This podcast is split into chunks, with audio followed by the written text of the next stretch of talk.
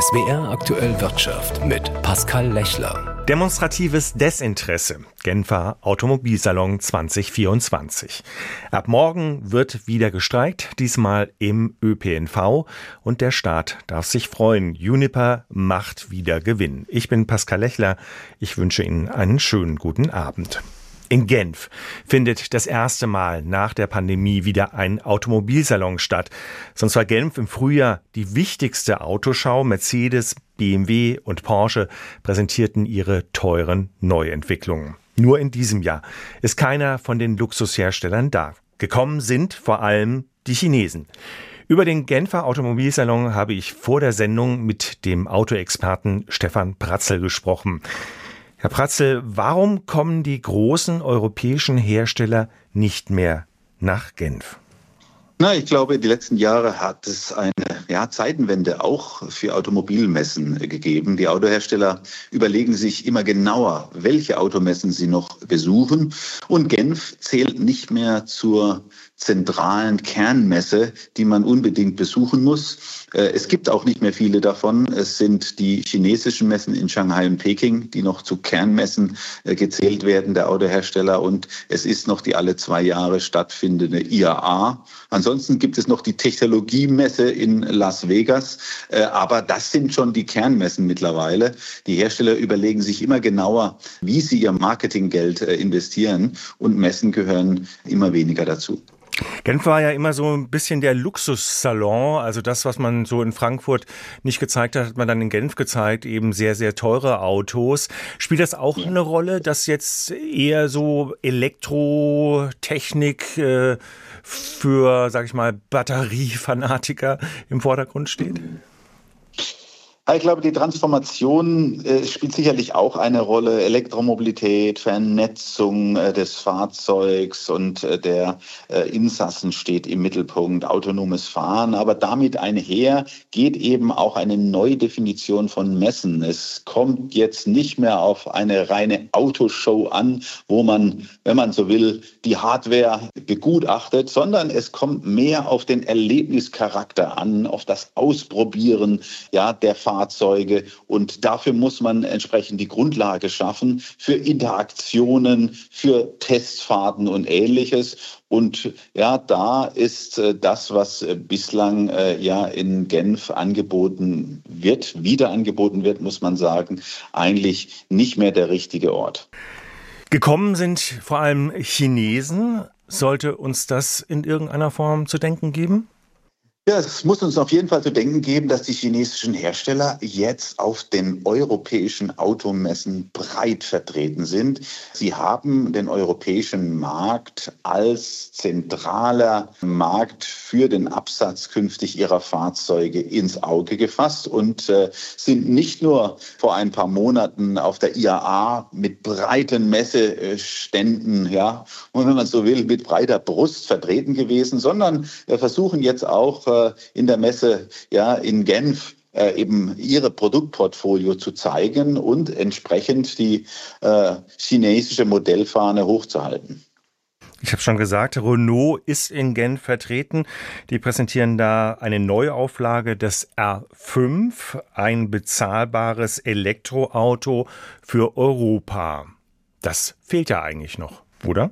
Ja, wir haben tatsächlich eine große Lücke im Moment, äh, gerade auch im Bereich Elektromobilität, in den kleineren, niedrigeren Fahrzeugsegmenten, im Kleinwagenbereich, im Bereich der unteren Mittelklasse. Äh, da steht es natürlich gut an, wenn man hier neue Fahrzeuge präsentieren kann, die ja einerseits vielleicht ikonisch sind, wie der Renault 5, andererseits eben auch im Bereich Elektromobilität zu attraktiven Preisen etwas ja im Angebot Angebot hat. Insofern ist äh, das eine Positivnachricht auch für die Elektromobilität.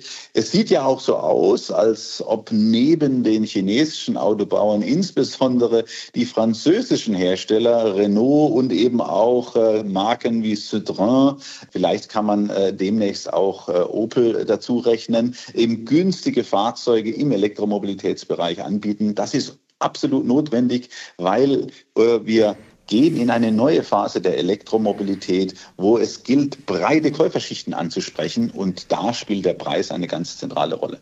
sagt der Autoexperte Stefan Bratzel. Wir sprachen über den Genfer Automobilsalon. Ab morgen ist es wieder soweit und dann für zwei Tage. Es wird wieder gestreikt, diesmal im ÖPNV von Baden-Württemberg und Rheinland-Pfalz.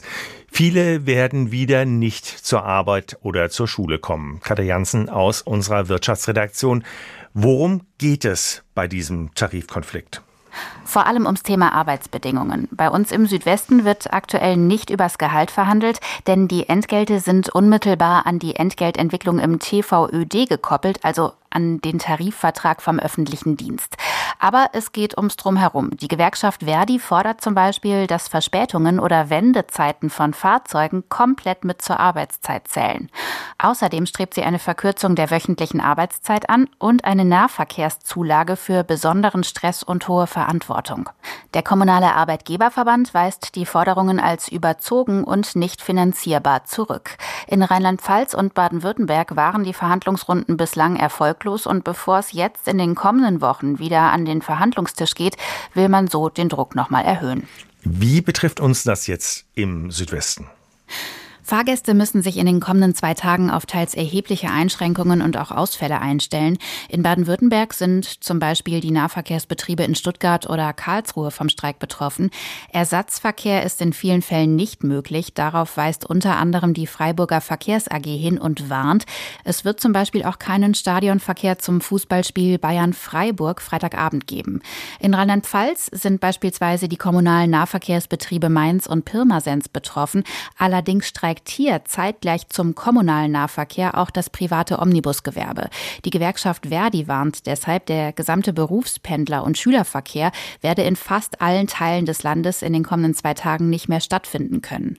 Höhepunkt der insgesamt ja bundesweiten Streikaktion soll dann am Freitag sein. Dann unterstützt zusätzlich die Gruppe Fridays for Future mit Klimastreiks in zig Städten. Besonders stark dürfte sich der Streik ja also in Rheinland-Pfalz auswirken. Warum spitzt sich hier der Tarifkonflikt im privaten Omnibusverkehr immer weiter zu? Da sind beide Seiten gerade sehr weit voneinander entfernt. Bei diesem Tarifkonflikt geht es in erster Linie ums Geld. Die Gewerkschaft fordert für die Beschäftigten 500 Euro mehr Lohn und eine Einmalzahlung von 3000 Euro, um die Inflation auszugleichen. Die Arbeitgeberseite hatte zuletzt 2,5 Prozent mehr Lohn angeboten, sagt aber auch, mehr geht nicht. Grund seien langfristige Verträge zwischen privaten Busanbietern und Kommunen, die europaweit ausgeschrieben werden müssen und für zehn Jahre gelten. Und in denen seien eben maximal die 2,5 Prozent eingepreist. Verdi hat die Tarifverhandlungen kürzlich für gescheitert erklärt und zur Urabstimmung aufgerufen. Das Ergebnis, das soll in knapp zwei Wochen kommen. Nach ersten Hochrechnungen deutet aber alles in Richtung eines unbefristeten Streiks.